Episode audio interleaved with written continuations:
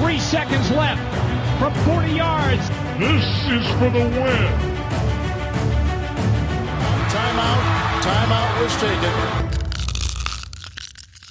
Was ist die schönste Jahreszeit? Richtig, die fünfte. Die NFL Playoffs im Januar und Februar. Und damit hallo und herzlich willkommen zur neuen Folge von Icing the Kicker, dem NFL Podcast in Kooperation zwischen dem Kicker und der Footballerei. 14 Teams haben sich ursprünglich im Meisterschaftsrennen befunden. Jetzt sind es nur noch acht und die kämpfen in nun vier Duellen um den Einzug ins Halbfinale in Anführungszeichen. Am kommenden Wochenende steht die sogenannte Divisional Round in der NFL an und auf die bereiten wir euch heute vor. Wir, das sind Detti aus der Footballerei. Moin Detti. Hallo Kutsche.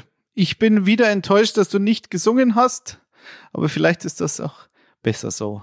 Äh, Divisional Round, das beste Wochenende des Jahres für mich in der NFL. Ich bin gespannt, wie es mein Mitstreiter im Podcast sieht, aber äh, die Wildcards, da hast du immer Teams, die sich so ein bisschen in die Playoffs reingeschmuggelt haben, reingeschlichen haben, weil sie schon ähm, zu einem äh, Zeitpunkt in der Saison recht viel Siege hatten und dann nicht zwingend einen guten Saisonabschluss ähm, hingelegt haben. Aber in der Divisional Round hast du die beiden Nummer 1 Seeds aus jeder Conference und du hast äh, nur Playoff-Gewinner. Das heißt, du kannst davon ausgehen, dass alle gut drauf sind, so wie wir heute. Grille vom Kicker ist auch dabei. Bist du auch gut drauf und ist es für dich auch das schönste Wochenende des Jahres? Ich bin sehr gut drauf und es ist in der Tat das geilste Wochenende, weil es ist seit Jahren immer so, ich bin nicht so der allergrößte Finalfan, weil ich dann immer weiß, so, wenn dann nächste Woche die Super Bowl-Teilnehmer ermittelt werden und dann der Super Bowl ist, dann weiß ich, ja, dann ist der ganze Bums äh, bald wieder aus. Deswegen jetzt ist so quasi das letzte Riesen-Highlight. An zwei Tagen sind die Spiele und wenn man sich nur an letztes Jahr erinnert, vier extrem enge Partien, natürlich aus Packers Sicht schlecht ausgegangen mit einem 10 zu 13 gegen die 49ers. Aber alle vier Spiele sind mit dem, hätten mit dem letzten Play nochmal geändert werden können. Das war Wahnsinn. Insgesamt gab es nur 15 Punkte Unterschied mit dem, mit der Kirsche auf der Sahne, mit dem Chiefs-Bills-Spiel in der Overtime. Das waren die letzten krassen zwei, drei Minuten. Das war irre. Und wenn es auch nur annähernd so wird, dann kann sich jeder Football-Fan da draußen auf ein geiles Wochenende freuen. Dann lasst uns doch jetzt einsteigen. Wir blicken chronologisch gemäß ihres Kickoffs auf diese vier Do-or-Die-Spiele. Das erste lautet die Jacksonville Jaguars zu Gast bei den Kansas City Chiefs am Samstag um 22.30 Uhr unserer Zeit ist Kickoff, also eine humane Zeit. Ähm, die Jaguars haben, ihr werdet es alle mitbekommen haben, gegen die LA Chargers gewonnen. In einem irren Spiel lagen schon 0 zu 27 hinten, waren am Ende doch die Sieger. Die Chiefs hatten als Nummer 1 Seed der AFC ein Freilos in der ersten Playoff-Runde. Das Duell Jaguars at Chiefs gab es in Woche 10 in der Regular Season schon mal auch äh, im Arrowhead. Damals haben die Chiefs 27-17 gewonnen. Grille. Die Jaguars, sagen wir eigentlich seit Wochen, haben jetzt gar nichts mehr zu verlieren, äh, haben die Erwartungen übererfüllt, strotzen wahrscheinlich nach dem Chargers-Sieg noch mehr vor Selbstbewusstsein.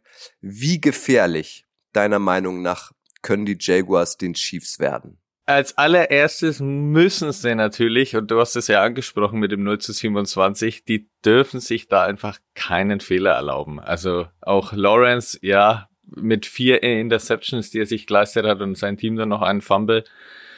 Äh, auch nur, wenn da nur auch die Hälfte passieren sollte, dann glaube ich, ist da dann wirklich Endstation. Aber ich würde mal sagen, wenn sie wirklich keinen Fehler sich erlauben und dann eben so aufdrehen wie gegen die Chargers am Ende und da irgendwie mit der Offense der Chiefs, die natürlich schwer zu kontrollieren sein wird oder kaum, dann kann das hier echt ein geiler Shootout werden, wo dann eben Lawrence mit seinen ganzen Anspielstationen, die er auch letzte Woche dann nach diesem 0 zu 27 geil angebunden hat, mit Ingram, Kirk, Jones, äh, Zay Jones und Marvin Jones, wenn er die irgendwie alle gut verteilt und dann der Defense der Chiefs das Lesen schwer macht quasi, dann kann das echt ein ja, dann kann, kann die Offense der Jaguars auf jeden Fall da einige Zeit lang mithalten. Ob es dann ganz bis zum Ende reicht, muss man sehen. Also es ist ja so, dass Doug Peterson ist wahrscheinlich so der Haupt, das Hauptargument, wenn man, wenn man Gründe für die Jaguars finden möchte. Ich habe jetzt nicht so wirklich viele sonst anzubieten, aber was natürlich für Jacksonville spricht, ist, dass, dass sie halt völlig unbefreit aufspielen können. Also unbefreiter geht's ja nicht. Und das ist ja auch das Geile an diesem Divisional Wochenende, weil du halt Teams dabei hast, jedes Jahr, letztes Jahr war es dann wahrscheinlich Cincinnati, die halt äh, so aus so einem überraschenden Wildcard-Sieg rausgehen und ähm, vielleicht gar nicht mit einem Playoff-Einzug äh, rechnen konnten. Das ist bei den Jaguars definitiv so. Äh, also ich meine, die haben die Saison mit 3 zu 7 begonnen und sind jetzt letztlich ja nur in den Playoffs, weil die Tennessee Titans so, so abgestunken haben äh, über die letzten zwei Monate im Endeffekt. Also unbefreit ausspielen, wenn man das im Lexikon äh, nach, nachliest, dann stehen die Jacksonville Jaguars im Januar 2023 drin. Das ist das eine. Doug Peterson ist neben Andy Reid der einzige Coach, der noch übrig ist und schon mal einen Super Bowl Ring ähm, gewonnen hat. Äh, und was natürlich vom, vom, vom Gameplan und von den In-Game-Entscheidungen, das ist ja das Wichtige bei sowas, dass du einen Coach mit Erfahrung hast in den Playoffs. Das war halt äh, sensationell, was, was Peterson letzte Woche gemacht hat gegen die Chargers.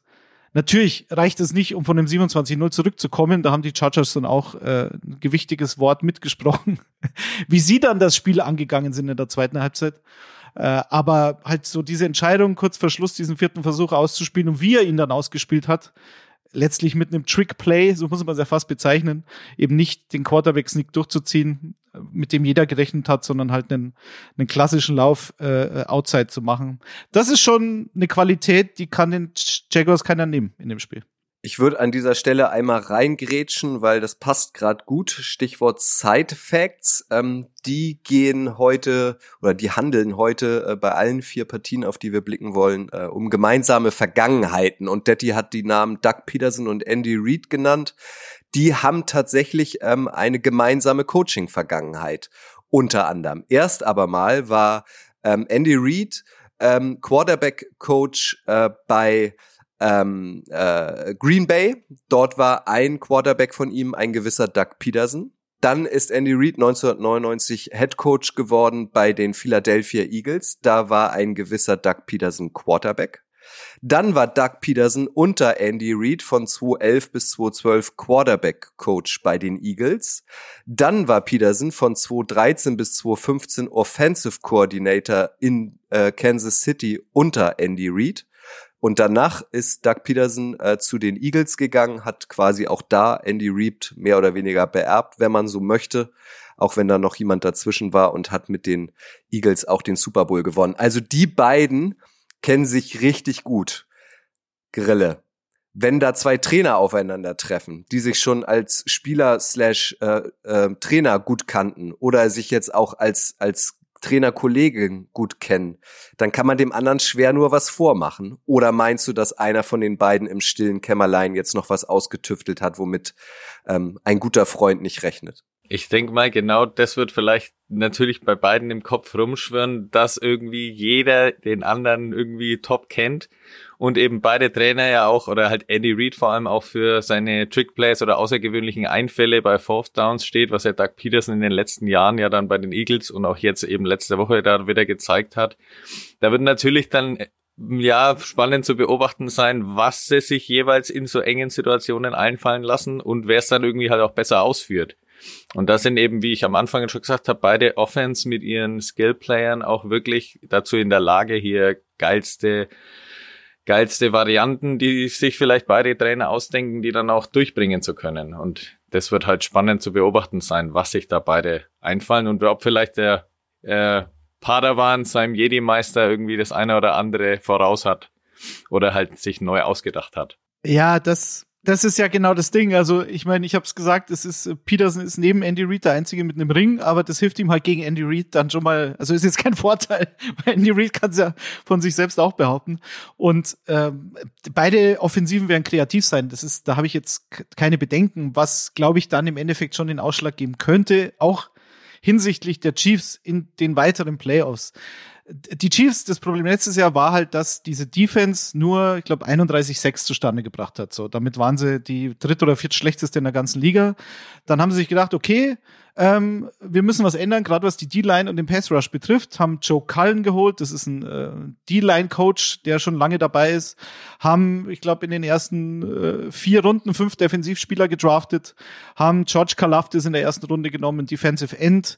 Haben da jetzt eine wahnsinnige Tiefe in der D-Line, weil sie Carlos Dunlap, den kennt man noch aus Seattle äh, und davor von den, von den Bengals, der auch schon seit 13 Jahren in der Liga ist, aber der für diese Tiefe auch wichtig ist. Und ich glaube, das ist der große Unterschied, was die Defense betrifft äh, im Vergleich zum letzten Jahr, weil du jetzt natürlich ähm, mit Chris Jones, der absolut der dominanteste Defensive Tackle in der Liga ist, plus diese D-Line ähm, einen Pass Rush ausmacht, wo du dann halt einfach auch nicht mehr zwingend blitzen musst, um Druck zu generieren. Das musste Steve Spagnolo eben letztes Jahr tun und hatte dann natürlich hinten wieder Löcher und, und hatte eine etwas alte Defense in der Secondary. Und das Problem haben sie dieses Jahr halt schon mal nicht mehr. Und das könnte, glaube ich, weil jeder mal über die Offense redet ähm, in Kansas City, aber diese Defense ist im Vergleich zum letzten Jahr halt auch nochmal deutlich besser geworden, oder, Grille? Du kannst, du kannst vor allem an der Stelle auch nochmal die Parallele ziehen zu in dem Spiel, äh, in Week 10, wo sie eben, also die Chiefs 27 zu 17 gegen die Jaguars gewonnen haben, da hat er Trevor Lawrence mit 5-6 sein Season High bekommen, eben vor allem durch Chris Jones. Also da hat er die meisten Sechs in der ganzen Saison kassiert und stand eben ständig auch unter Druck und zu dem Zeitpunkt hat noch nicht einmal Rookie and ähm, George Kalaftis aufgedreht und Frank Clark hat damals auch noch quält. Mhm. Also die sind jetzt dabei oder halt eben der Rookie ist jetzt hier richtig on fire quasi. Also da kann schon auf Lawrence hier mächtig Druck zukommen. Und wenn du dann dazu noch anschaust, seine, natürlich, er habe es am Anfang gesagt, er bindet alle seine Offense-Spieler ein, aber es steht und fällt meistens dann auch über Christian Kirk. Und wenn dann eben Rookie Cornerback Trent McDuffie, der ja auch eine starke Saison spielt und da der zuverlässigste Corner mit ist bei den Chiefs, wenn der den Kirk irgendwie noch einigermaßen eindämpft, und bei, keine Ahnung, halt nur einigermaßen weniger Yards oder halt keinem Touchdown hält, dann kann das Offense-Spiel der Jaguars schon sehr eingekocht werden und dann eben auch den Unterschied machen. Ansonsten aber, wenn das irgendwie, wenn sie das killen können, dann kann, können die Jaguars da schon durchaus mithalten. Einige Zeit lang. Lass uns aber auch offensiv nochmal auf die andere Seite schauen. Der Name Patrick Mahomes ist bislang noch gar nicht gefallen. Den können wir nicht außer Acht lassen. Wird höchstwahrscheinlich MVP der Regular Season Daddy. Siehst du die Jaguars Defense, um das Spiel, was ihr gerade besprochen habt, einmal umzudrehen, in der Lage, Patrick Mahomes dauerhaft zu stoppen? Hm, also ich glaube, die, die Jaguars Defense wird im Prinzip unterschätzt, was mir ein bisschen, also weil sie sehr viel Defensiv-Talent hat, weil durch diese vielen frühen Draft-Picks, die sie halt natürlich haben, aufgrund ihrer schlechten äh, letzten Jahre. Ähm, aber sie sind zu unbeständig und das ist gegen die Chiefs ähm, also da, da bräuchte es eine Defense, die absolut dominieren kann. Und die Jaguars lassen halt dann 27 Punkte zu in einer Halbzeit gegen die Chargers, gegen eine Offense, die jetzt nach der Saison ihren Offensive Coordinator gehen hat lassen mit Joe Lombardi, weil es eben, ähm, weil sie es nicht clever gespielt haben, weil sie nicht das, das Potenzial von Justin Herbert über die ganze Saison hinweg und eigentlich auch schon letztes Jahr nicht äh, maximieren konnten. So und gegen so eine Offense kassierst du in so einem Spiel was für die Jaguars ja ein totales Geschenk war. Also Druck hatten sie letzte Woche ja auch schon keinen, weil ja keiner damit gerechnet hat, dass sie überhaupt nur in die Playoffs kommen.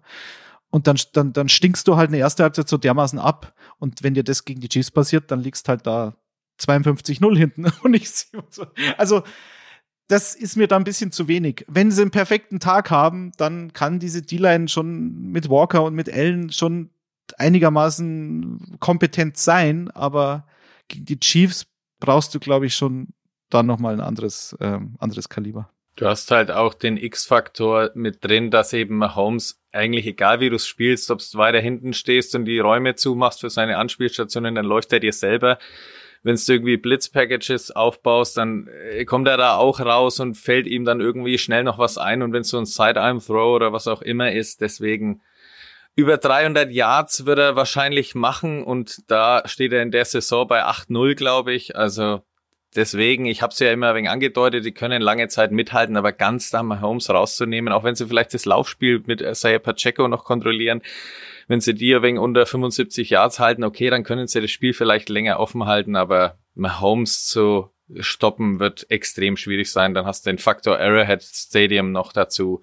Und deswegen ist es am Ende, äh, sage ich mal, so ein 34, 21 für die Chiefs. Sie werden am Ende dann einfach davonziehen. Aber ich könnte mir vorstellen, dass es längere Zeit einigermaßen offen ist. Ich sag 37, 28 für die Chiefs. Ich glaube, das macht Bum Bum. Ich glaube, die Chiefs ähm, werden schon einen deutlichen Vorsprung haben und dann kommen die Jaguars nochmal so zurück. Weil das können sie einfach, und sie haben ja nicht nur Christian Kirk, sie haben Travis Etienne, sie haben, wie du sagst, Zay Jones, der auch schon Sensationsspiele gemacht hat dieses Wahnsinn. Jahr. Äh, Ja. Evan Ingram brutalst aufgedreht in den letzten Wochen. Äh, und Marvin Jones gibt's auch noch so als Ja. kleines Zuckerl obendrauf. Also, ich sag, äh, es wird ein High-Scoring-Game. Aber für die Chiefs, ja, klar.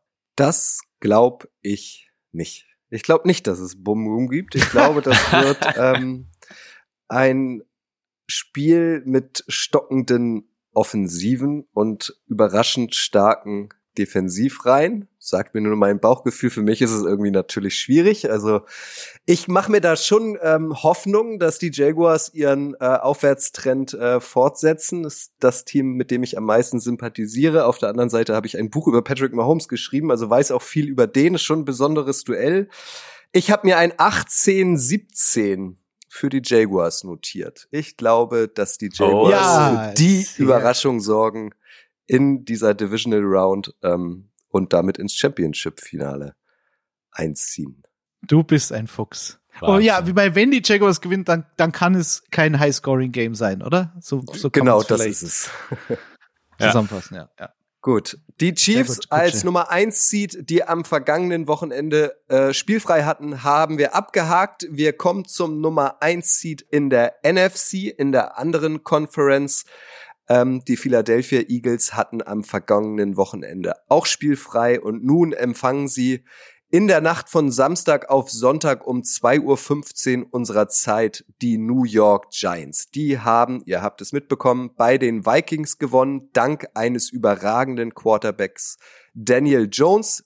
Das ist ein Division-Duell, man mag sich nicht. In der Regular Season haben die Eagles beide Duelle gegen die Giants gewonnen. Ähm, man muss an dieser Stelle, äh, wir kommen ja später auch noch äh, zu, zu den Cowboys, einfach mal sagen, dass aus der NFC East drei Teams ähm, im Viertelfinale sind. Das ist auch bemerkenswert. Die NFC East äh, war nicht dafür bekannt, sportlich ein Aushängeschild zu sein. Und ich würde gerne, Detti, irgendwie die Giants mit den Jaguars vergleichen wollen, weil irgendwie ist es doch ähnlich, oder? Auch die Giants haben jetzt nichts mehr zu verlieren, haben die Erwartungen übererfüllt, strotzen wahrscheinlich vor Selbstbewusstsein und deswegen die ähnliche Frage wie eben hier jetzt an dich. Wie gefährlich können deiner Meinung nach die Giants den Eagles werden? Also, ich war ja der Einzige, der letzte Woche auf die Giants getippt hat, weil mir diese, diese, diese Story gefällt, weil ich Brian Dable sehr schätze, weil ich nach dem letzten Spiel Mike Kafka, also den, den Offensive Coordinator, der jetzt mittlerweile schon als Head Coach im Gespräch zu sein scheint bei anderen Teams, äh, noch mehr schätze, weil das ist ja schon bemerkenswert, dass Brian Dable der aus Josh Allen das gemacht hat, was er geworden ist. Und man sieht ja, dass Josh Allen dieses Jahr doch mehr Probleme hatte als gedacht. Das liegt, glaube ich, auch ein Stück weit daran, dass sein, sein Offensive Coordinator mit Dable nicht mehr da ist. Aber Dable hat es wahrscheinlich clevererweise abgegeben, hat gesagt, ich suche mir jemanden, der so denkt wie ich und der dann aus Daniel Jones auch noch einen guten Quarterback machen kann. Endlich, ich gönne es ihm sehr, weil der hat sehr viel Druck und sehr viel Kritik bekommen in den letzten Jahren. Die Giants werden sehen, was sie davon haben, weil jetzt ist er Free Agent. Sie haben diese Fünf-Jahres-Option äh, nicht gezogen bei Daniel Jones. Und ähm, Dave Gettleman, der war ja auch ein Thema letzte Woche, der saß daheim wahrscheinlich und hat sich so die Hände gerieben, weil Daniel Jones, Saquon Barkley, Dexter Lawrence, die habe alle ich gedraftet und die haben halt letzte Woche brutalst dominiert. Saquon Barkley hat gar nicht so viele Snaps oder so viele Rushes bekommen. War natürlich, wenn er den Ball hatte, brutal gefährlich, hatte zwei, zwei Rushing-Touchdowns auch. Aber ich glaube, was waren's Grille? So um die zehn Rushes nur. Es waren, ja, es waren nur 10 Rushes und glaube ich 48 oder 49 oder knapp Ja. über 50 Yards. Er hat auf jeden Fall insgesamt 109 Total Yards, hat noch ein paar Receptions gemacht, aber er hat halt dann Ja. eben, wie du sagst, die, die Sachen, die er über den Rush gemacht hat, sau gefährlich gemacht, darunter halt auch zwei Touchdowns. Also Saquon Barkley kam halt fett ausgeruht auch daher, den haben sie in Week 18 ja bei dem zweiten Eagles-Spiel, das man vielleicht nicht mehr so ganz ernst nehmen kann, dieses 16-22. Da haben halt die Giants einfach viel geschont, weil sie ja schon in den Playoffs waren. Ähm, und er kam monsterfit da bei den Vikings auf und hat die halt quasi niedergetrampelt zusammen mit Daniel Jones. Weil du sagst, dieses Spiel in Woche 18, ähm, es, es, gab ein Spiel in Woche 14, das wahrscheinlich hier jetzt zum Vergleich besser passt. Genau. In, in, in, da haben auch klar die Eagles gewonnen in Woche 14, ich glaube 48, 22. Ja. Aber Woche 18, da haben dann tatsächlich die Giants haben gespielt mit äh, Quarterback Davis Webb, Running Back Gary Brightwell, Wide Receiver Lawrence Cager und in der Defense mit Rodarius Williams, Jared Davis, Micah McFadden, Dane Belton, Wer kennt sie nicht? Wer so. kennt sie nicht? Und aber was in Woche 18 schon so ein bisschen ein Fingerzeig war, und das ist auch der einzige oder der Hauptgrund, warum ich den Giants jetzt hier eine Chance gebe, weil ich nicht weiß, wie fit Jalen Hurts ist. Natürlich ist er jetzt weg vom Injury Report. Natürlich sagt jeder, die Schultergeschichte ist ausgestanden. Grille, ich habe mir vor 20 Jahren muss ich mich an der Schulter operieren lassen und ich breche heute ab, wenn ich zehnmal einen, einen Football werfe. Die Spirale ist natürlich dann grandios, kannst du dir vorstellen. Aber nach, nach zehn Würfen tut mir die Schulter weh so. Äh, ich habe, glaube ich, eine andere medizinische Behandlung als Jalen Hurts genossen, aber ich weiß, es ist halt der Wurfarm und es ist die Schulter und ich weiß nicht, es wird keiner irgendwas sagen von Seiten der Eagles. Nee, natürlich. Aber wir werden sehen, ist er wieder da. Glaubst du, er ist wieder da oder?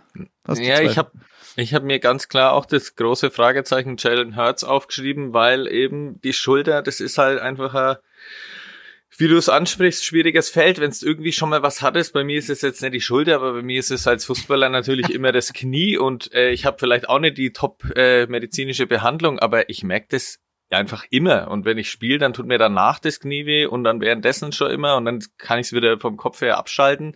Aber vielleicht fehlt dann halt die irgendwie ein, zwei Prozent und das reicht halt auf dem Niveau, wo sich dann hier eben Eagles und Giants hier bewegen. Die wollen ja beide ins NFC-Finale einziehen.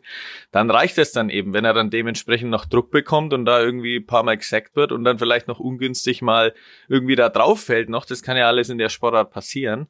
Deswegen ist das schon ganz dickes Fragezeichen. Und da kommen auf der anderen Seite halt, die haben wir ja schon angesprochen, Daniel Jones und Saquon Barkley daher, wo ich auch sagen muss, Daniel Jones in den letzten Jahren, ja, ich war da überhaupt kein Fan, aber auch von den Giants allgemein nicht, mit ihren Coaches Decisions und halt eben Jones mit seinem, ja, fand ich nie als Top-Lösung und das, was er in der Saison ja schon unter Dable gemacht hat und auch letzte Woche, wie er das Team ja von Anfang an gerade die erste Hälfte allein auf seinen Schultern mitgetragen hat oder fast allein mit Barkley, das war schon echt beeindruckend, hat mir echt gefallen und deswegen ist in der letzten Woche schon bei mir immer mehr die Meinung durchgekommen, dass die Giants hier wirklich das Ding vielleicht auch reißen können.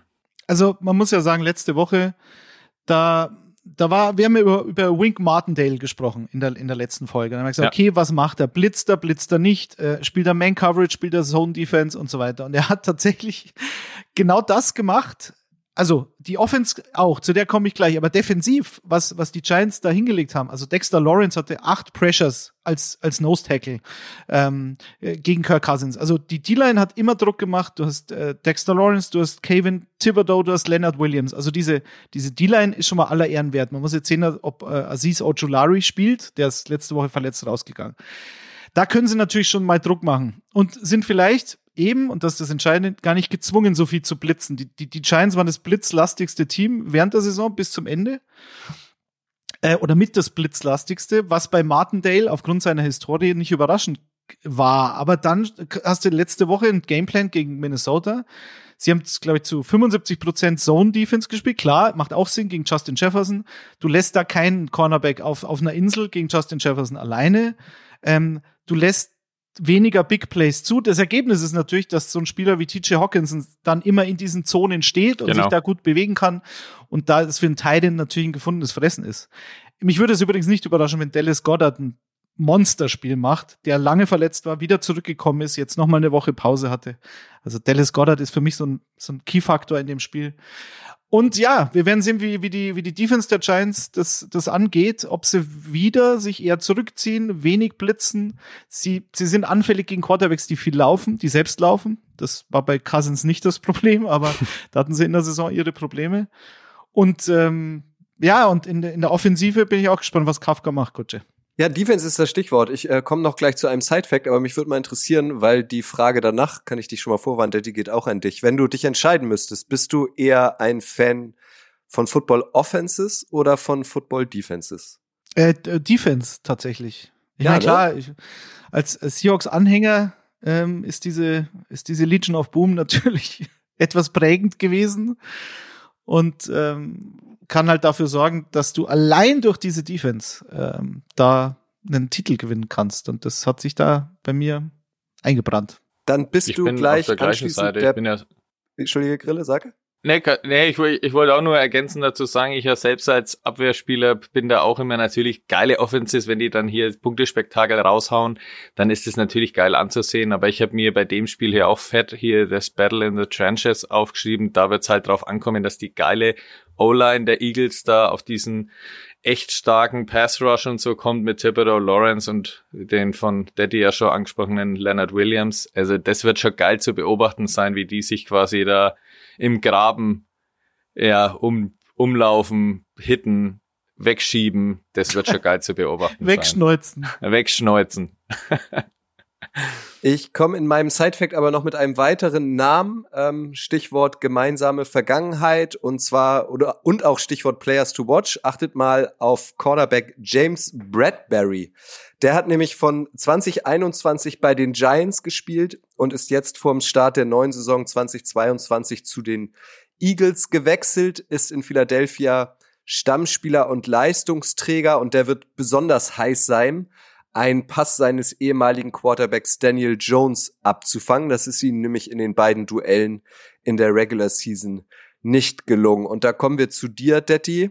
Sind James Bradbury und Darius Slay deiner Meinung nach das beste Cornerback-Duo der Liga? Beide sind in Diensten der Eagles. Ja, könnte ich so unterschreiben. Also Bradbury mochte ich schon, da war er noch bei den Carolina Panthers, ist dann als Free Agent ähm, zu den Giants gegangen, hat sehr viel Geld verdient. Die Giants haben ihn dann getradet zu den Eagles und ähm, beißen sich dafür vielleicht heute in den allerwertesten, man weiß es nicht, aber ähm, ich mag Bradbury, ich mag Slay, Maddox, der, der Nickelback ist auch, scheint auch wieder fit zu sein. Also das, und das ist das Entscheidende. Gut, dass du es ansprichst. Ich habe es gesagt, also die Offense von Mike Kafka, wie sieht der Gameplan aus?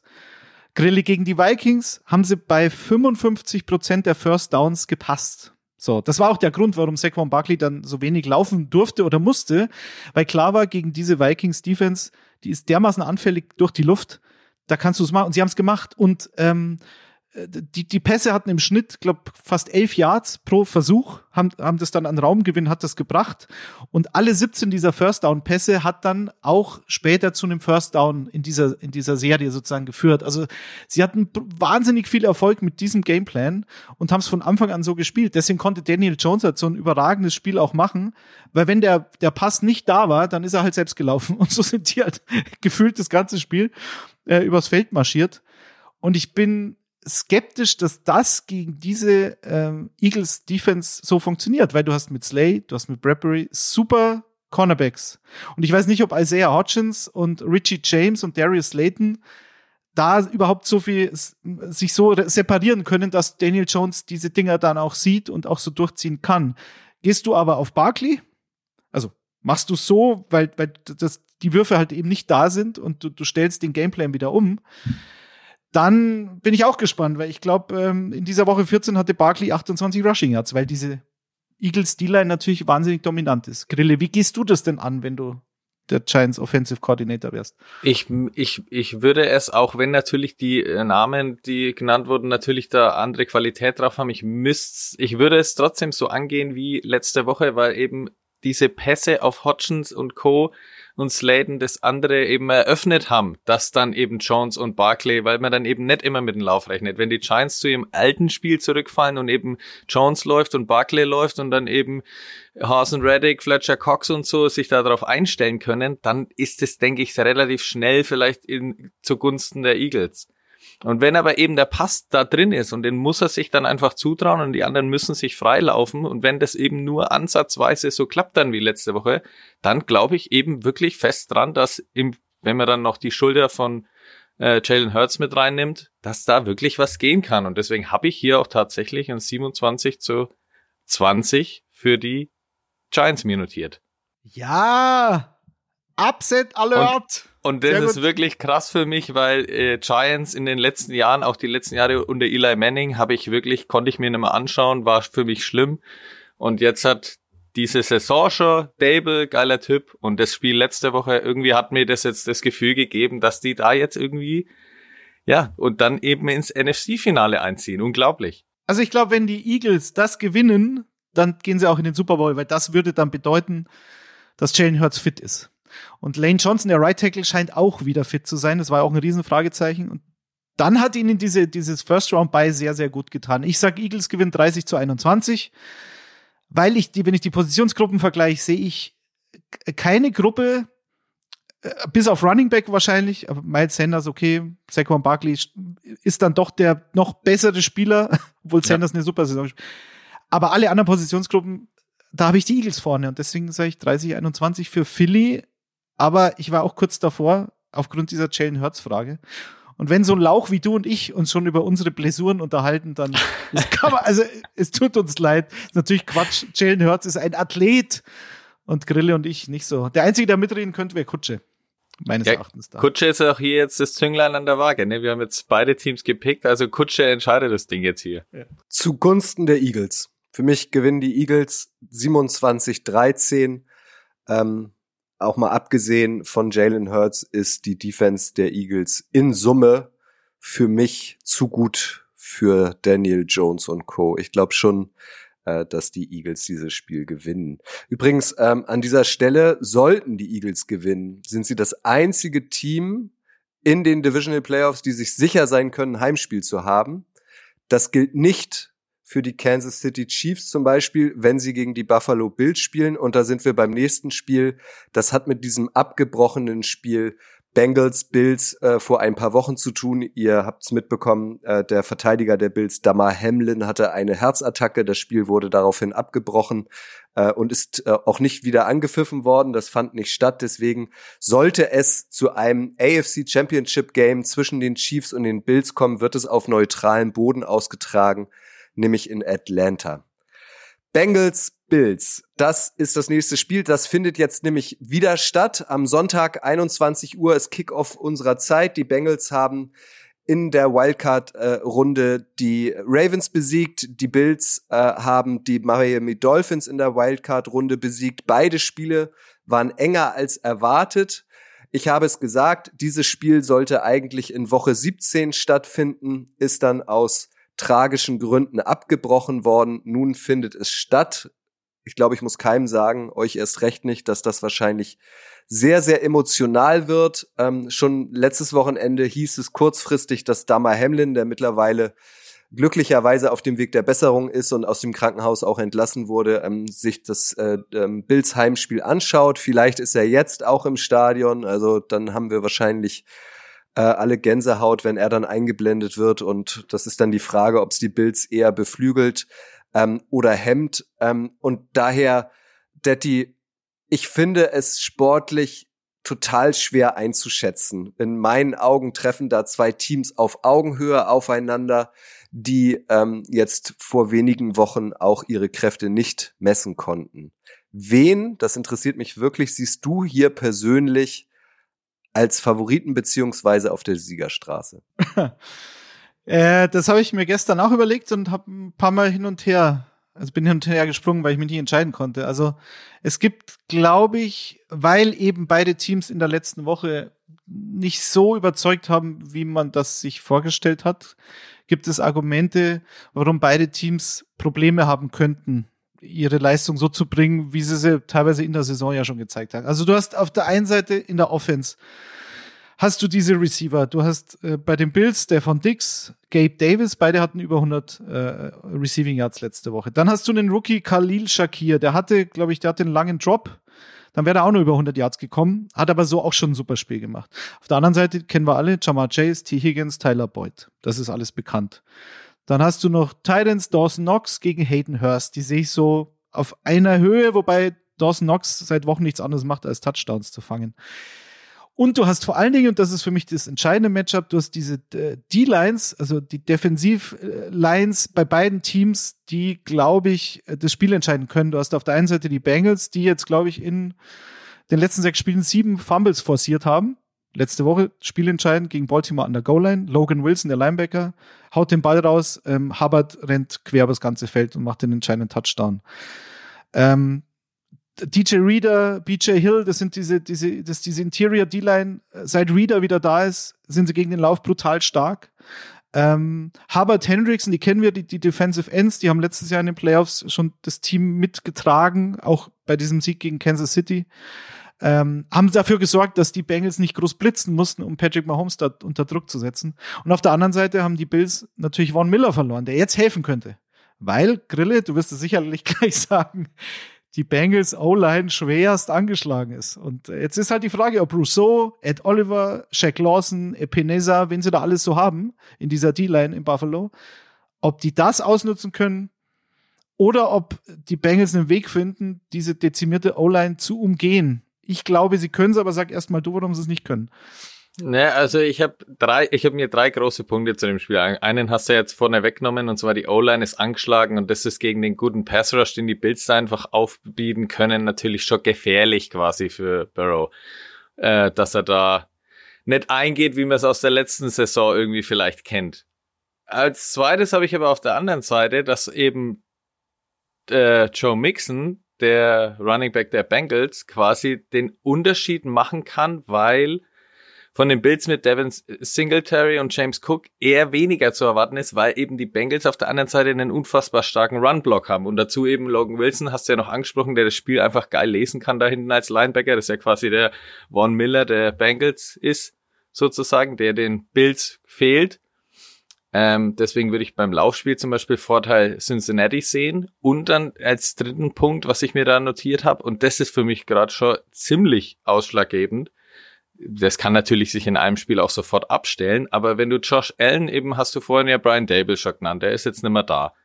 Josh Allen macht in der ganzen Saison extrem viele Fehler. Das war auch letzte Woche wieder zu sehen mit äh, seinen zwei Interceptions, die er hatte. Insgesamt kommt er jetzt auf 22 Turnover. Wenn da nur irgendwie wieder zwei oder drei drin sind von ihm, dann können die Bengals das natürlich schon wieder deutlich auf ihre Seite ziehen. Zumal die Bengals eben in ihrer Turnover-Bilanz aus den letzten neun Spielen plus sieben bei den Turnovers stehen. Also die sind da extrem stark und die Bills haben jetzt, glaube ich, dreimal in Folge äh, mindestens drei Turn Turnovers sich geleistet. Deswegen bin ich an der Stelle, wenn du, wenn ich jetzt diese drei großen Punkte von mir eben nehme, dann steht es da 2 zu 1 für die Bengals. Deswegen habe ich hier für mich irgendwie ein wenig plus, plus Bengals oder Vorteil Bengals in dem Spiel. Oh, das heißt, da sind wir, da gehen wir beide in die gleiche Richtung. Jetzt bin ich gespannt, was Kutsche dann macht. Aber ah, okay. also nur zu dem zu dem Thema O-Line Bengals O-Line, das natürlich jeder als sofort als Argument nimmt, was ja was ja logisch ist, dass du sagst, okay, die Bengals haben jetzt in den letzten Wochen drei Starter verloren. Ja. Davon muss man muss man ausgehen. Lyle Collins, der Right Tackle, den sie sich geholt haben, der super gespielt hat. Right Guard Alex Kepper, der als Veteran da in dieser Interior O-Line vor allen Dingen, das war ja das Problem letztes Jahr und trotzdem sind sie in den Super Bowl gekommen. Ähm, der hat sich verletzt und Jonah Williams, der Left Tackle, der ist die Kniescheibe rausgesprungen. Also gehe ich schwer davon aus, dass der nicht spielen wird. So, jetzt hast du also drei neue Spieler bei einer O-Line, die fast die gesamte Regular Season, bis diese Misere dann losging vor ein paar Wochen, äh, durchgehend die gleichen Starter hatte und sich eingespielt hat und, und Joe Burrow ein ganz anderes Gefühl vermittelt hat, als es letztes Jahr in den Playoffs halt der Fall war. Ich glaube aber, der Unterschied zum letzten Jahr ist, und das, das fand ich sehr interessant, als ich das äh, gelesen habe. Also Tom Brady und Tua Tango Vailoa sind die einzigen Quarterbacks, die über, über die gesamte Saison verteilt weniger ähm, Pressure gefühlt haben, also weniger oft unter Druck gesetzt worden sind als Quarterbacks in der Liga. Und das entscheidende Kriterium hier ist, dass Joe Burrow ähm, den Ball am schnellsten los wird in der ganzen Liga, nur hinter Tom, äh, Tom Brady. Du nix, du hast es auch irgendwo gesehen. Ich hab's, genau, ich hab's genau. auch. Weil äh, das ist, ich hab's dann hier auch, dass Burrow quasi gegen diese drohenden Sex, die dann einfach auf ihn einprassen. Ja, schon während der Saison ist er ja auch letztes Jahr schon gewohnt gewesen, extrem letztes Jahr. Ja. Ich denke, das ist einfach noch in ihm drin auch. Und es ist aber auch ein Vorteil in dem Moment, weil wenn er das jetzt wieder weiß, klar, die O-Line muss umgebaut werden, hast du ja genannt oder haben, haben wir ja besprochen, dann weiß er quasi von Anfang an, oh, es könnte wieder eng werden. Und da ist eben der große Vorteil von ihm, dass er die Bälle halt schnell loswerden kann und dafür halt eben auch gute Leute hat, egal was es ist. Egal, mhm. ob es der Chase ist, hast du ja auch letzte Woche gesehen. Chase ist ja inzwischen auch nicht immer der, der dann steil geht und halt abgeht für die langen Dinger, die letztes Jahr halt extrem immer diese Verbindung Burrow-Chase gemacht haben, sondern nee, der steht dann auch mal nur im Halbfeld oder kommt halt quergelaufen für einen, für einen kurzen Pass, der halt dann zum neuen First Down führt. Und da ist es extrem von Vorteil, wenn du dann einen Quarterback hast, der halt eben sauschnell den Ball los wird. Und das macht der Burrow halt eben stark. Und das ist halt ein großer Vorteil gegen eine eigene O-Line, die dich in Gefahr bringt, aber du dich halt aus der Gefahr eben rauswinden kannst. Ich habe es ja schon genannt, ich, ich kann mal gleich zum Ergebnistipp kommen. Ich glaube, das wird sau spannend, auch viele Punkte, aber ich bin bei den Bengals und zwar mit einem engen 34 zu 31. Um die Spannung noch ein bisschen zu steigern, was Detti wohl sagt, grätsch ich mal kurz dazwischen bevor ich zu meinem Ergebnistipp komme, erst noch äh, mit zwei, äh, zwei Side-Facts. Einem, den habe ich heute Morgen aufgeschnappt. Ich wusste das nicht und gebe mein Wissen gleich an euch weiter. Die Buffalo Bills ähm, gehören einer Frau, nämlich äh, Kim Pegula, nachdem ihr Mann gestorben ist. Äh, und die hat eine Tochter, die heißt Jessica, Jessica Pegula. Und das wusste ich tatsächlich nicht. Vielleicht wusstet ihr beiden das. Die ist Tennisprofi. Die ist gerade bei den Australian Open im Einsatz äh, und hat auch dort bei ihrem Match äh, eine 3, eine 3 oder eine 5, da bin ich mir jetzt gerade nicht sicher. Hamlin hatte die 3, ne? Die 3 getragen. Ja. 3, ja. Die 3. Genau. Ähm, die Trikotnummer von Dama Hamlin und hat dann quasi auch ähm, Down Under äh, auf, auf die Situation von Demla Hamlin Damar Hamlin ähm, aufmerksam gemacht. Das fand ich eine ganz schöne Sache. Das wollte ich euch auf jeden Fall weiter erzählen.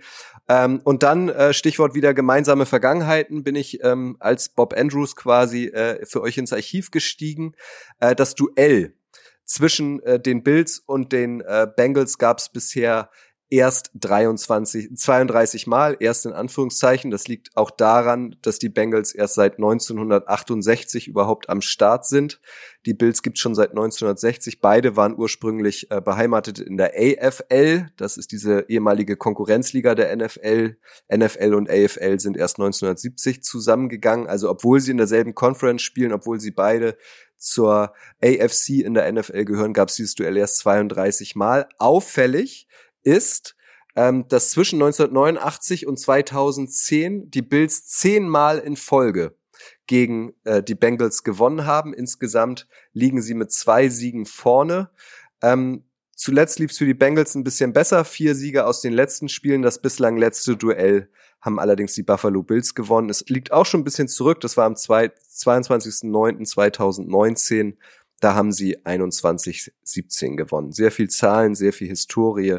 Für euch zur Einordnung. Noch haben die Bills die Nase vorn. Meine Prognose ist die, wir haben uns da vorher nicht abgesprochen, ähm, ähm, wie auch Krille sie gesagt hat, ähm, dass die Bengals diese ewige Serie verkürzen, weil ich sehe die Bengals tatsächlich auch vorn. Ähm, 27, 25 für die Bengals habe ich mir aufgeschrieben aus einem Grund, der die ich sehe Joe Burrow tatsächlich stärker. Ich sehe auch seine Anspielstationen stärker. Du hast es gesagt, das sind drei an der Zahl, die er immer blind anwerfen kann, bei den Bills in Anführungszeichen womöglich nur zwei. Und mich hat Josh Allen in dieser Saison eigentlich nie restlos überzeugt. Ich habe immer das Gefühl, der kann so viel mehr.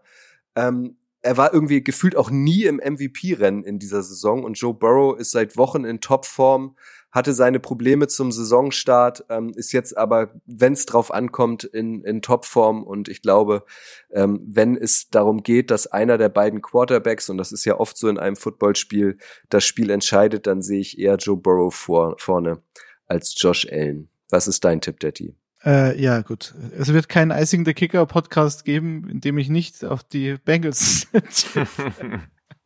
Vor allem in den Playoffs nicht. Ja, 30 zu 27 für Cincinnati. Das ist ja lustig, dass wir alle drei, ja, da werden wir uns schön anschauen am Montag früh. Und die werden uns alle beschimpfen, die Bills-Fans. Nur noch eins zu diesem Thema, was wir vorhatten, weil das ist der Schlüssel und es kann nur so funktionieren. Joe Burrow hatte gegen Baltimore, äh, dem, ist den Ball losgeworden in weniger als zwei Sekunden bei 16 seiner 32 Passversuche. Von diesen 16 hat er 13 komplettiert für 7,25 Yards pro Versuch. Das heißt, so bewegst du den Ball, so kommst du übers Feld, so legst du lange Drives hin, ohne viel Risiko gehen zu müssen und so entgehst du diesem Pass Rush, der meines Erachtens aber nicht so stark ist wie beispielsweise der der Baltimore Ravens. Und ich glaube, dass das schwerste Spiel für die Bengals war schon das gegen Baltimore, weil diese Defense in den letzten Wochen halt sehr dominant war. Deswegen gehe ich mit Cincinnati. Eine Frage noch, Kutsche. Warum spielen eigentlich die Bills und die Bengals nicht auch auf neutralem Feld? Das habe ich in den letzten äh, Tagen auch schon öfter gelesen. Die Bengals-Fans regen sich furchtbar drüber auf. Ich finde auch zu Recht, weil die einzigen, die aufgrund dieser Tragödie mit um, um Hamlin die ja jetzt gut auszugehen scheint, ähm, die wirklich darunter leiden, sozusagen, sind ja, sind ja die Bengals, weil die gar nichts davon haben.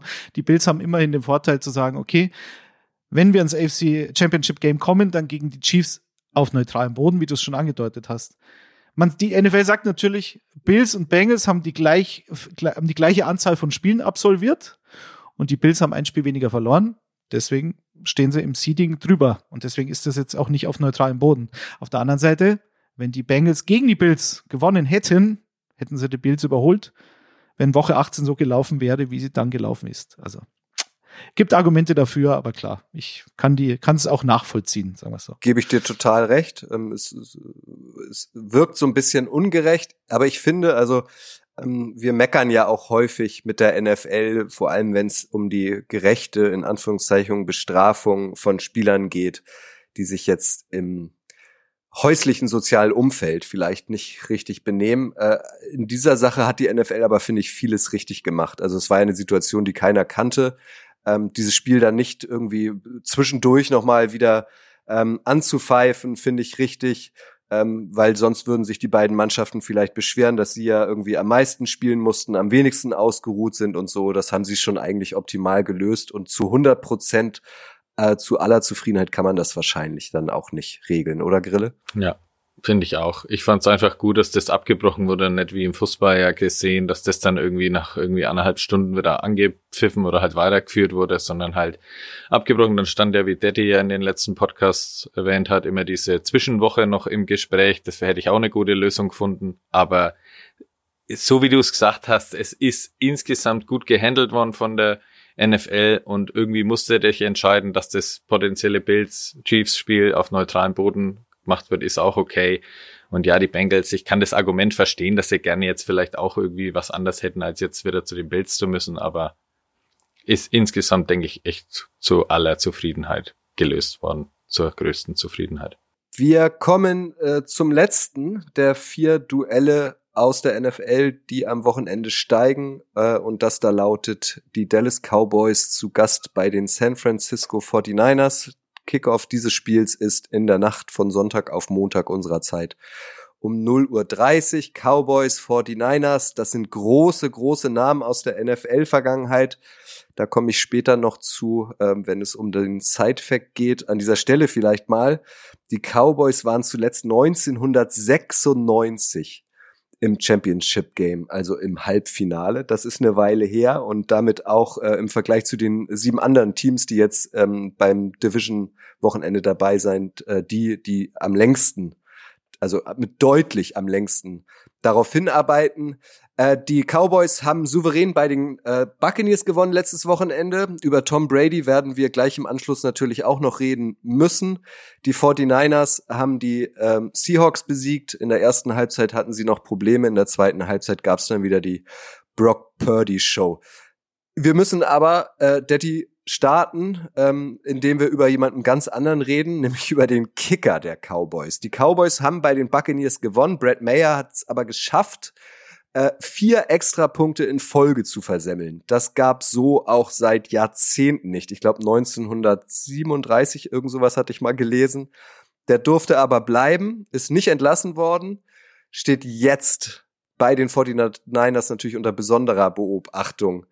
Meinst du, der bekommt seine Nerven ähm, bis zum Spiel wieder in den Griff? Ja, natürlich. Das, der hat schon anderes erlebt in, seinem, in seiner Karriere. Nee, der war ja auch, der war ja schon mal bei den Cowboys, dann haben sie ihn entlassen, dann kam er wieder, soweit ich weiß, und äh, spielte halt eine, eigentlich eine super Saison. Ja, das passiert. hast, hast du Scheiße am Schuh, dann hast du es halt viermal hintereinander vielleicht auch. Meine Güte, schwamm drüber. Also ich finde es gut, dass sie nicht entlassen haben, sagen wir so. Ähm, Natürlich werden die Augen jetzt extrem auf ihn gerichtet sein, aber das ist kein Rookie-Kicker. Ich weiß noch, Evan McPherson, unser Freund von den Bengals, hatte letztes Jahr, ich glaube, auch zwei Kicks in Overtime, zum Beispiel gegen die Packers. Grille wird es noch wissen, ja. äh, in der Regular Season, die er dann verschossen hat. Und da war auch schon, hey, was ist da los? Und die Nerven haben ihm einen Streich gespielt, weil wenn ich ein Kicker bin und in einem normalen, so wie Jason Myers von Seattle, ja gut, da haut er halt 50, 48 von 50 Field Goals gefühlt rein, aber wenn es dann in den Playoffs um die Wurst geht, da kommt es halt dann drauf an. Aber wenn jetzt so, wenn diese Extrapunktgeschichte, das ist ja rational nicht zu erklären und ähm, ja, also ich habe Vertrauen, Grille. Du vertraust doch auch am Kicker. Ja, Wie, ja, also wenn der natürlich. Icing the Kicker Podcast die Kicker nicht vertraut, Ich- ja denn dann. Natürlich. Ich sag halt nur, dass Maher wahrscheinlich das Glück hatte, dass das Spiel gegen die Bucks eben so deutlich war, dass diese Extrapunkte, die er da eben verballert hat, quasi nicht ins Gewicht gefallen sind. Also wenn die jetzt dadurch ausgeschieden wären, weil die Bucks irgendwie mit drei Punkten Vorsprung gewonnen hätten, dann glaube ich, wäre vielleicht der Ausgang oder das Vertrauen nicht mehr so groß gewesen. Aber jetzt halt glaube ich, ja okay, das war Ding. Du hast dieses eine Kackspiel dann einfach mal drin und normalerweise gerade bei so einem erfahrenen Mann passiert es nicht zweimal in Folge. Deswegen kann ich es schon nachvollziehen und finde es eben auch gut, äh, dass sie ihm da weiter vertrauen. Und natürlich vertraut der Kicker da dem Kicker. Diddy hat's gesagt, wir sind hier bei Icing the Kicker, also wir mussten über den Kicker nochmal sprechen. Jetzt gleich werden wir konkreter, äh, was das Spiel angeht, weil natürlich geht's nicht nur ums Kicking-Game, aber vorher ein Side-Fact, ich habe es angedeutet, ähm, 49ers, Cowboys, das sind große Namen äh, in der NFL historisch gesehen. Die Cowboys haben fünfmal den Super Bowl gewonnen, nämlich in den Spielzeiten 71, 77, 92, 93 und 95 alles schon eine Weile her. Auch die 49ers haben fünfmal den Super Bowl gewonnen, nämlich in den Spielzeiten 81, 84, 88, 89 und 94. Seit fast 30 Jahren also hat keines dieser Aushängeschilder der NFL, so nenne ich sie mal, ähm, den Super Bowl gewonnen. Deswegen die konkrete Frage jetzt an dich, Detti. Die 49ers sind heiß. Ich glaube, elf Siege sind es mittlerweile in Folge. Die Cowboys sind auch zurück. Wer kommt eine Runde weiter? Deiner Meinung nach und warum? Äh, also das könnte mein Upset des Tages werden. Mit Gruß an alle 49ers-Fans.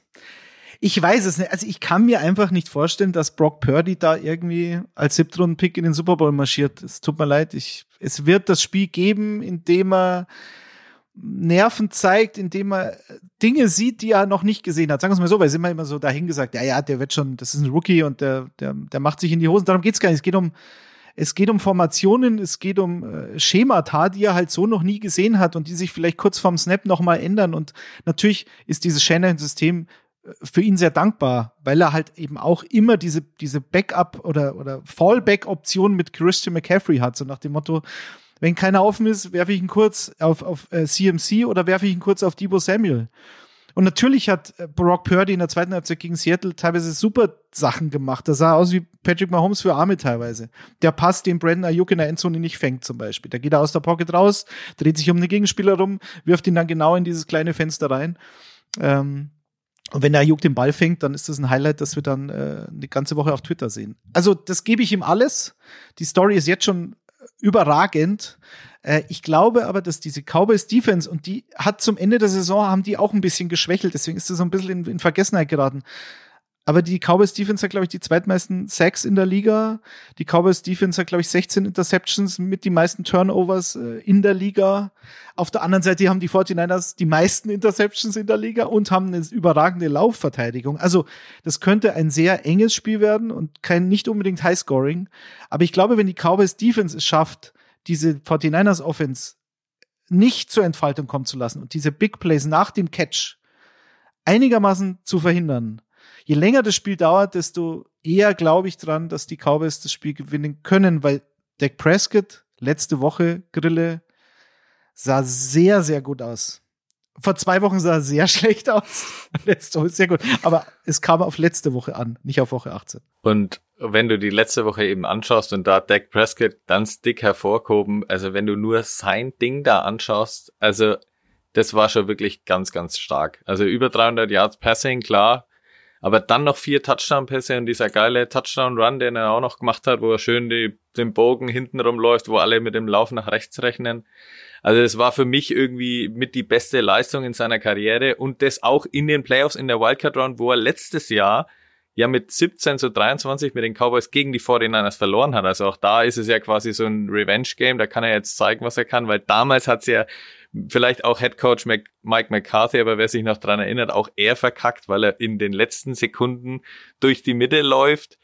Äh, die Uhr läuft ab, sie haben keine Timeouts mehr, der Schiri rumpelt ihn, glaube ich, noch an. Also die Uhr tickt nieder und auf einmal stehen alle da und wissen, okay, das Spiel ist aus und die Cowboys haben das Ding verkackt, ohne dass Prescott noch einmal in Richtung Endzone werfen durfte. Und wenn man dann das irgendwie da wo alle dann drüber gelacht haben über ihn und dann jetzt auch nach der durchwachsenen Saison, du hast es angesprochen, die meisten Interceptions trifft jetzt auf ein Team, das die meisten Interceptions abfängt. Aber wenn er so wie letzte Woche eben keine Fehler macht und dann noch so spielt, dann kann das Spiel auch, wie du sagst, ganz, ganz lang eng werden und halt eben auch vielleicht zugunsten der Cowboys ausfallen. Was natürlich extrem für die 49ers spricht.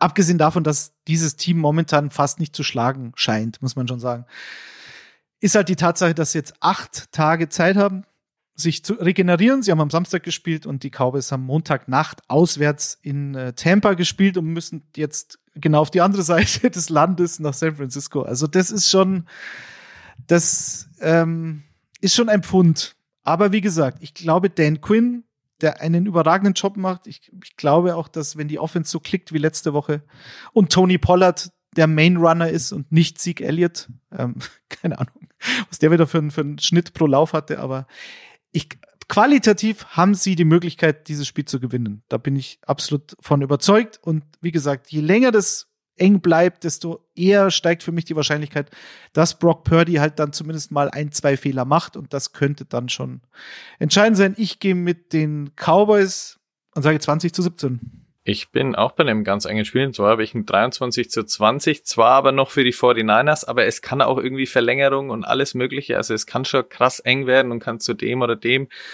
ausschlagen. Ich bin halt noch bei McCaffrey und so, gerade weil ja, ich dann auch, gerade weil ich auf der anderen Seite dann noch sehe, du hast mit äh, Leighton Vander Esch, der auch letzte Woche stark gespielt hat und Anthony Barr zwar gute Tackle-Linebacker, aber die haben auch in der ganzen Saison, ich habe gestern glaube ich gelesen, irgendwie 70 und 80 Prozent an Completions, was in ihre Richtung kommt, zugelassen.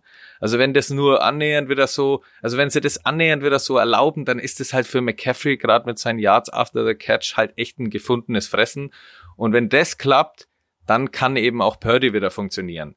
Wenn sie es aber irgendwie schaffen, McCaffrey mal unter seinen 100 Total Yards zu halten und dann eben mehr Druck auf Purdy lastet, dann kann es schon sein, dass das dann passiert, was du auch angesprochen hast, dass halt Purdy dann vielleicht einmal sein schlechtes Spiel hat und die Cowboys das dann auf ihre Seite ziehen.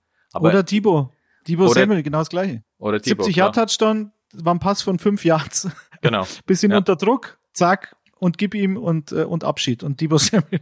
Da bist du, genau, da, da, da bist du halt dann beim Shanahan-System, das halt einfach viele Leute immer gut aussehen lässt oder immer viele einfach anmutende Laufspiele oder Pass nur oder, oder Ball nur nach dem Snap übergeben und dann aber alles wird so geil freigeblockt, dass die da durchspazieren.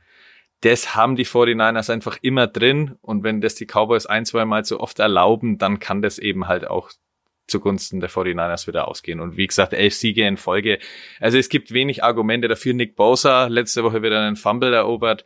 Also 17,5 oder 18,5 6 gemacht. Also da kommt schon einiges auch auf die Cowboys Offense zu. Aufgrund dessen, was Grille euch da eben ausgeführt hat, habe ich mich auch für ein etwas deutlicheres Spiel äh, oder Ergebnis ähm, ähm, verständigt als ihr. Ich glaube, es wird ein 30 zu 17 Mit dir selbst. für die 49ers, ähm, weil sie halt in der Breite viel mehr Spieler haben, die zumindest das Potenzial haben, das Spiel beziehungsweise einen besonderen Spielzug alleine zu entscheiden. Lasst uns abschließend noch einmal, wir sind heute, was die Produktion dieses Podcasts angeht, ein bisschen später dran als sonst. Ich müsste mich nämlich an dieser Stelle äh, verabschieden und wünsche euch Zuhörern auf jeden Fall ganz viel Spaß an diesem Wochenende. Detti und Grille haben es gesagt, das vermeintlich beste Wochenende des Jahres. Ähm, euch beiden wünsche ich natürlich auch viel Spaß, Grille. Und Detti bedanke mich wie immer für eure Expertise. Werf euch aber noch einen letzten Brocken zu der auch in Icing the Kicker natürlich thematisiert worden muss. Und das ist, äh, der thematisiert werden muss. Ja, doch, war richtiges Deutsch, ausnahmsweise mal. Und zwar ist der Name äh, Tom Brady. Tom Brady ist ausgeschieden, hat schon Feierabend. Auch da noch eine Statistik von mir. Der Sieg der Cowboys gegen die Buccaneers war der 36. Sieg in den Playoffs insgesamt für diese Franchise. Tom Brady allein hat 35 Siege in den Playoffs eingefahren. Also die Cowboys haben jetzt vor Tom Brady mit einem Sieg in den Playoffs den, die Nase vorn. Unglaublich. Grille, fang du mal an. Sag es, ähm, sag es Daddy, sag es der Welt, sag es unseren Zuhörern. Was wird denn jetzt aus Olle Brady? Geht er tatsächlich in Rente und wird TV-Experte oder geht er zu den Raiders, Jets oder Patriots? Was ist deine Meinung? Also, wenn man sich seine Rede danach gegenüber der Presse, wo er sich bei allen Bugs-Mitarbeitern, bei der Mannschaft und Co. bedankt hat und dann auch noch bei den Medienmitarbeitern, das klang schon, so haben es auch einige interpretiert, nach Bugs-Abschied.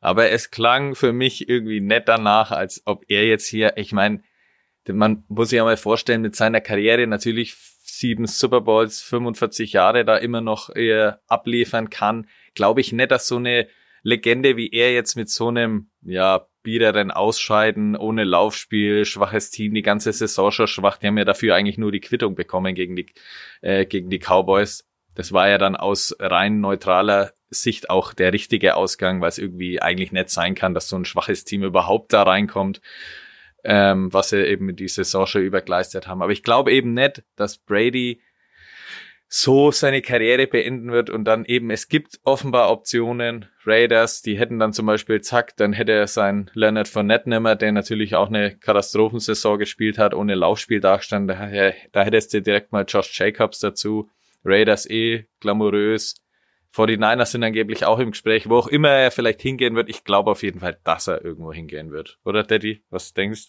also Punkt eins, da ist ja hier der Kollege Rogers fängt ja auch schon wieder an. Da hat schon wieder, oh, ich, ich fühle den MVP noch in mir und wenn nicht hier, dann woanders. halt die Klappe. Ich will es nicht mehr hören oder lesen.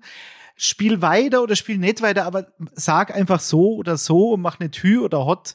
Und ich verstehe immer noch nicht, wie, wie Tom Brady nach 100 Jahren NFL aufhören kann und dann 40 Tage später sagt, ah, ich mache jetzt doch weiter. Das kann doch nicht sein. Ich habe es nicht verstanden. Und jeder sagt, ja, äh, was ist Privatleben, gibt's Probleme und die Ehe und dann, dann, dann ist ihm langweilig und dann spielt er lieber wieder Football. Das ist doch alles Quatsch. Der kann machen, was er will. Aber warum? Und ich habe es nach dem Super Bowl-Sieg mit den Buccaneers wäre der perfekte Zeitpunkt ja. gewesen, aufzuhören dann hat er, war er wahrscheinlich der Meinung, na ja, vielleicht ist dann in Repeat noch mal drin. Das, da sage ich noch, okay, dann wolltest du es halt noch mal wissen, so das Kompetitive in Tom Brady, das, ich meine, das hat ihn ja getragen durch die Jahrzehnte in der NFL, aber also, dass er da nicht aufgehört hat, am absoluten Höhepunkt, mit einem neuen Team, wo, wo er jedem bewiesen hat, okay, es lag nicht an Belichick, ich war's. Ja. Ciao. Adios. Da hört er schon nicht auf, dann macht er noch ein Jahr weiter, okay dann, dann scheiden sie aus, schlagen die Eagles noch im, im, äh, im Wildcard-Game, glaube ich, letztes Jahr. Ja, und vor allem auch, wie sie, auch wie sie ausgeschieden sind, dieses Rams-Spiel, das war ja auch noch ein geiles ja, ja, ja, Comeback. Genau, also genau. das war ja ein Wahnsinnsspiel, genau. dann eigentlich war es schon gelaufen und dann kam genau. er fast noch zurück. Es wäre ja auch ein guter Zeitpunkt gegeben. Aber deswegen sage ich halt, jetzt ist irgendwie Cut-Zeitpunkt und wenn du dann eben deine Punkte, die du genannt hast, wo er dann eben nicht aufgehört hat, dann glaube ich jetzt, also um ich kann zwar nicht ganz in ihn reinschauen, aber so, wenn man das alles mit in die Rechnung nimmt, kann ich mir kaum vorstellen, dass er jetzt an so einem Tiefpunkt quasi, an so einem Playoff-Tiefpunkt in seiner großen Playoff-Karriere dann irgendwie aufhört. Zumal es anscheinend ja eben ganz gute Optionen zu geben scheint. Ja, ich befürchte auch nicht, dass, dass er, also ich befürchte, dass er nicht aufhört. Ja. so rum. Ich meine, der wird 46 im August, glaube ich. So. Ja. Jetzt ist irgendwann ist auch mal gut. Aber okay, klar, er hat auf hohem Niveau gespielt was seine Statistiken betrifft, die, die Buccaneers waren extrem äh, passlastig, weil ja. das Laufspiel war eine Katastrophe. Byron Leftwich, adios, ebenfalls. Adios. Also, das hat ja alles einen Grund, aber er hat ja wirklich noch körperlich auf einem guten Niveau gespielt. An ihm ja. lag es nicht. Aber okay, er hätte vor zwei Jahren aufhören sollen, hat es nicht gemacht, hätte spätestens letztes Jahr aufhören sollen. Vor allem nicht aufhören und dann wieder zurückkommen. Ja, Darum das war. Genau. Also sind's mir nicht böse. Aber es ist mir egal, ich werde es dann schon erfahren irgendwann. Und bei Rogers ist es mir auch egal, ich werde es dann auch irgendwann erfahren, aber ähm, wir müssen nicht drüber reden. Aber für alle Kicker-Leser, um das Ganze nochmal zusammenzufassen, Markus Grillenberger, das ist der MAG, M-A-G, da müsst ihr mal schauen in der App. Das ist immer der, der die NFL-Artikel schreibt, oder die meisten. Da der hat das schon mal, über, der hat das zusammengefasst. Genau, da habe ich schon mal alles über Brady gestern oder vorgestern zusammengefasst, genau. Ja, genau. Ja. Na gut, in diesem Sinne, wir bleiben dran, Grille. Auf jeden äh, Fall. Lass dich da nicht von abhalten, bleib dran. Nee, Bei Brady ja, und, und Rogers. Ja, und Und vor allem, um noch kurz mal, dann bringe ich kurz noch die Packers mit unter, wenigstens da paar Sekunden. Ja, bitte. Es ist halt, es, es stehen natürlich auch bei mir immer die Packers oben drüber und mich regt es natürlich in dem Fall auch auf, dass er irgendwie letzte Woche halt sagt, ja, er weiß nicht. Dann gestern oder diesen Podcast, da wieder mit Pat McAfee macht, der kommen ja auch immer nur komische Zitate bei rum irgendwie dass er dann sowas daherredet wie, ja, er weiß nicht und dann muss man halt schauen, ob das Franchise, das dann in Frage käme, ihm auch vertraut. Aber wenn das dann alles passt und er will kein Rebuild mitmachen, sondern irgendwie in ein gestandenes Team reinkommen, dann frage ich mich halt auch, ja, dann sag doch einfach die Packers, weil ich sehe nichts anderes mehr, als eben bei den Packers zu bleiben. Das ist ja kein Rebuild, was da stattfindet. Und es regt mich dann an dem Punkt, genauso wie bei Brady, manchmal eben auch auf, dass er da letztes Jahr zurückkommt oder eben Rogers jetzt sowas abzieht. Das muss nicht sein, da kann man auch mal klare Kante beweisen. Ja, so warum wie wir. Verlängert, warum verlängert er denn den Vertrag der Rogers letztes Jahr? Ja, eben. Jahr? Was und soll denn dieser Quatsch? Und jetzt fängt er wieder damit an. Ja. Dann soll er doch sagen, ich erfülle den jetzt und dann ist gut oder halt gut Nacht. Äh. Naja. Ich weiß es nicht. Das ist mal, ich habe jetzt keine Lust mehr drauf. Also wir haben in der Offseason noch viele Podcasts, wo wir uns mit, mit so einem Blödsinn rumschlagen müssen. Genau, jetzt, jetzt freuen wir uns erstmal hier auf vier geile Footballspiele. Genau, so schaut's nämlich aus. Äh, ich wünsche euch allen eine wunderbare Divisional Round. Das wird sensationell. Das letzte Mal Football am Samstag und Sonntag in dieser Saison. Und äh, wir hören uns nächste Woche wieder. Grille, vielen Dank. Wie vielen, immer, für vielen alles. Dank. Bleib so, wie du bist. Ja, bleib, bleib du und Kutsche auch. Bleibt alle, wie ihr seid. Und wenn die Jaguars gewinnen, gehen wir alle zusammen ins Waffle House. So schaut's nämlich aus. Bis dann. Ade. Ade. What does innovation sound like? It sounds like the luxury of being in the moment with your customer, client, or patient. It sounds like having the right information right when you need it. It sounds like being at your best for your customers and your business. Thanks to Highland's intelligent content solutions that improve digital processes, innovators everywhere are able to do their thing better, whatever that thing is. Now, who doesn't like the sound of that? Highland, for innovators everywhere, visit highland.com.